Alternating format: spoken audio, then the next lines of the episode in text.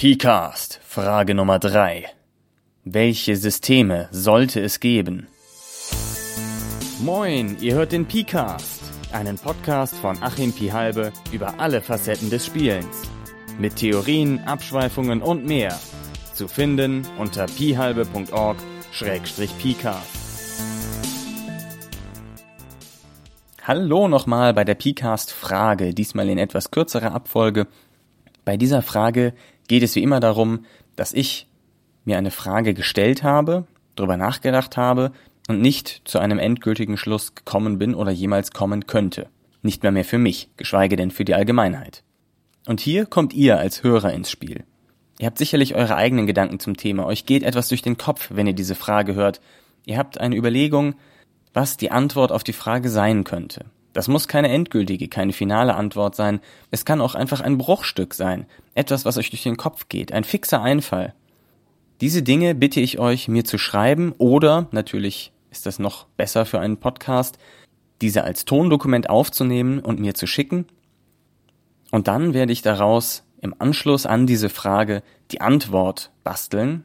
Die Antwort, die dann nicht nur von mir kommt, sondern die vielleicht einen Querschnitt zumindest durch die PCAST-Hörerschaft bildet und damit ein etwas breiteres Spektrum abdecken kann, gerade bei solchen Fragen, wo Szenekenntnis gefragt ist. Und genau um eine solche Frage geht es. Und zwar habe ich beim letzten Mal gefragt, welche Systeme sind herausragend und welche Settings und welche sollte man deswegen kennen. Und jetzt möchte ich genau die andere Richtung gehen. Welche Systeme, Settings, Rollenspiele allgemein gefasst sollte es geben, aber es gibt sie nicht. Wo ist noch eine Lücke im Rollenspielmarkt? Das ist natürlich jetzt nicht von praktischem Nutzen für Spieler, aber es ist vielleicht interessant, einmal darüber nachzudenken. Es ist interessant zu hören, was andere darüber denken. Und für Rollenspielentwickler kann es natürlich besonders interessant sein, zu hören, wo andere Spieler denken, dass es eine Lücke gibt und vielleicht dafür ein Rollenspiel zu schreiben. Was wiederum den Vorteil hat, für euch, wenn ihr das einsendet, dass diese Lücke, die ihr im Moment seht, vielleicht demnächst geschlossen sein wird. Das sind natürlich alles nur Spekulationen, aber ich möchte eben versuchen, solche Anregungen zu sammeln. Und deswegen bitte ich euch, schreibt oder sprecht mir eure Antwort auf die Frage, welche Rollenspiele sollte es geben, ein, schickt sie mir und ich stelle dann daraus die Antwort zusammen, die man in Kürze dann im Anhang an diese Frage hören wird. In diesem Sinne freue ich mich sehr auf eure Beiträge, hoffe, dass wir viel spannendes Material zusammenbekommen und sage bis bald im PCast. Analogspieler.de Spiele auf die Ohren. Hallo, hier ist wieder der PCast und zwar mit der Antwort auf die Frage, welche Settings und Systeme sollte es geben fürs Rollen- oder Erzählspiel? Da gab es sehr wenig Rückmeldungen. Ich weiß nicht genau, woran das liegt. Vielleicht, weil die meisten Spieler einfach wunschlos glücklich sind, weil es alles gibt, was sie haben wollen. Oder vielleicht auch, weil sie ihre Systeme und Settings, die sie brauchen, wo sie Lücken sehen, einfach selber schreiben. Das kann natürlich auch sein. Das ist natürlich eine super Nachricht. Also schlecht natürlich für alle Leute, die damit ihr Geld verdienen wollen, aber gut für alle Rollenspieler, dass es offensichtlich so viel gibt, dass da wenig Nachholbedarf besteht. Ich habe aber doch zwei Antworten bekommen, und zwar von Jan, dem Malsböhler, und von Drag, die ja auch zur letzten Frage schon ihre Antworten geliefert haben. Und ich fange einfach mal an mit Jan. Der sagt, es gibt einen wenig beackerten Bereich, in dem ich mir noch ein Rollenspiel vorstellen kann. Und zwar eines, das taktische Tiefe mit erzählerischen Aspekten kombiniert. Fast jedes System ist ja ein ziemliches Entweder-Oder. Aber die Möglichkeit, dass Story-Elemente in den Regeln verankert sind, wie zum Beispiel bei Fate, auch wenn es wegen mir nicht ganz so krass sein muss, und man gleichzeitig taktische Tiefe hat und Herausforderungen in den Kämpfen, hat noch kein System so richtig wahrgenommen. Interessant wäre dann auch, ob man die Taktik auch in andere Bereiche außer Kampf tragen kann. Dazu finde ich, Fate hat das ja schon in gewisser Weise drin, dass man mit seinen Aspekten auf jeden Fall seine Angriffe immer unterstützen kann oder auch seine Manöver, die man macht.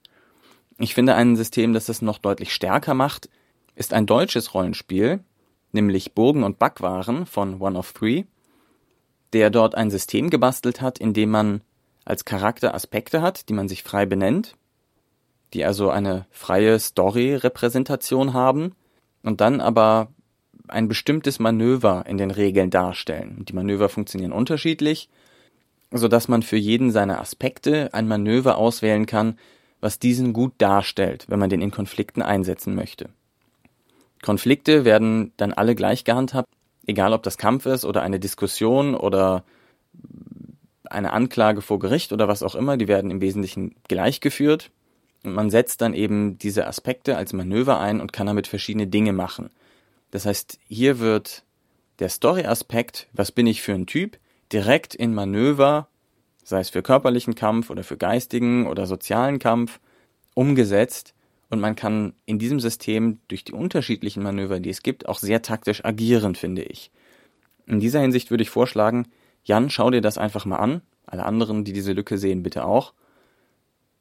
Kann natürlich sein, dass das nicht ganz das ist, was du meinst. Ich sehe auch, dass es da so eine gewisse Lücke gibt, weil bei Fate natürlich die Charakteraspekte nicht ganz so direkt in den Kampf eingebunden sind. Aber vielleicht lohnt ein Blick da rein mal. Und dann hat Drag noch etwas aufgetan, und zwar Weltrekord das Rollenspiel. Da bezieht er sich auf einen Tanelorn-Thread, wo darüber diskutiert wurde, wie man in einem Rollenspiel sportliche Leistungen gut abbilden kann und eben auch das Erreichen von Weltrekorden.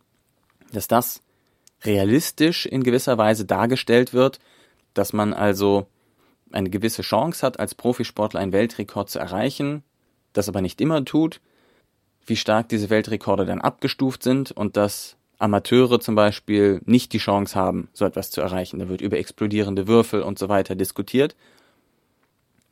Allgemein würde ich dazu sagen, Sportrollenspiele gibt es relativ wenige. Also konkret bekannt wären mir dann nur die zwei Indie-Rollenspiele Contenders, heißt es glaube ich, das Boxer-Rollenspiel, und Quadruple Extreme Street Luge, also extremes Straßenrodeln die beschäftigen sich explizit mit Sport. Mehr Sportrollenspiele sind mir nicht bekannt, auch wenn man Sport natürlich in anderen Systemen abbilden kann. Das heißt, ich würde sagen, meines Wissens nach ist das wirklich eine große Lücke, dass sich damit noch kaum jemand beschäftigt hat. Obwohl ich glaube, es sind im Moment auch Wrestling-Rollenspiele und so etwas ähnliches in Arbeit. Also da tut sich vielleicht gerade etwas.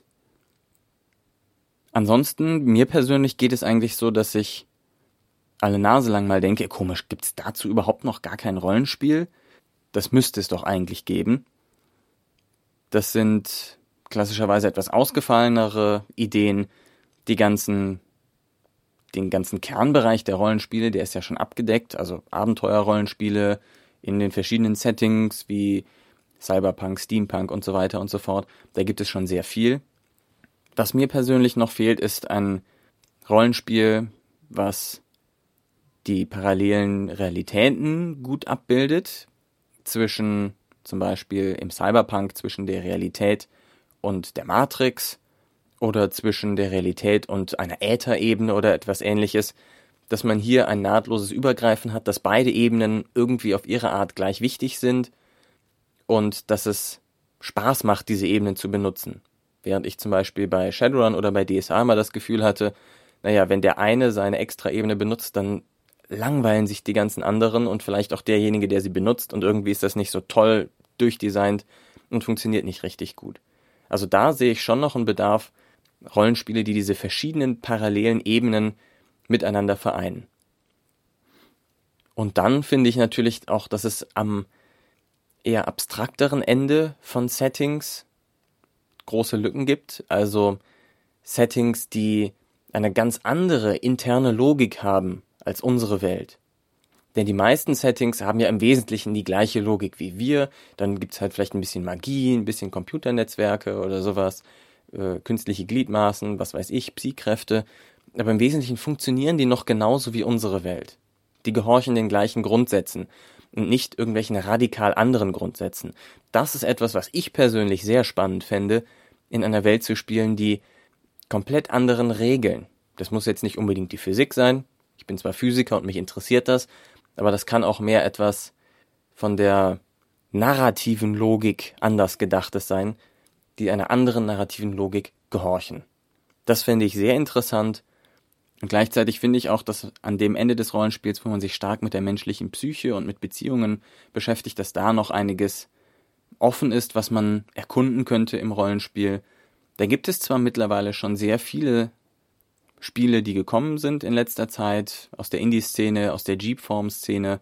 Da gibt es zum Beispiel von Emily Care Boss, ja, die Trilogie zu zwischenmenschlichen Rollenspielen. Da gibt es verschiedene Jeep-Form-Rollenspiele, die sich mit der Psychologie der Menschen, mit deren Beziehungen beschäftigen. Aber ich denke, auch da kann man noch einiges mehr rausholen. Und was mir auch noch fehlt, sind Rollenspiele, die sich tatsächlich mit Wesen beschäftigen, die eben nicht anthropomorph und humanoid sind, die also nicht so wie Menschen sind. Bis jetzt beziehen sich fast alle Rollenspiele darauf, dass man Menschen spielt. Selbst wenn die vier Beine und lange Ohren und einen Plüschschwanz haben, sind es meistens immer noch Menschen. Und ich fände es interessant, wirklich mal zu sagen, wir nehmen ein Rollenspiel und wir spielen jetzt nicht Menschen. Tiere, Alttiere oder Aliens, die eben wirklich nicht nur grüne Männchen mit Antennen auf dem Kopf sind, sondern die wirklich anders sind als Menschen, die wirklich anders funktionieren. Das bezieht sich auch wieder auf diese andere Weltlogik. Das fände ich wirklich sehr spannend und interessant. Mal sehen, ob sich da demnächst etwas tut. Ich bin auf jeden Fall sehr gespannt. Und im Zweifelsfall ist, glaube ich, die Lehre, wenn ein System nicht existiert oder ein Setting nicht existiert, dann muss man es sich eben selber designen. In diesem Sinne wünsche ich euch noch viel Vergnügen, verabschiede mich von euch und sage bis bald. Vielen Dank fürs Zuhören. Anregungen, Kritik und eigene Überlegungen gehen als Text oder Sprache an pcast.phalbe.org oder in den Blog. Bis bald.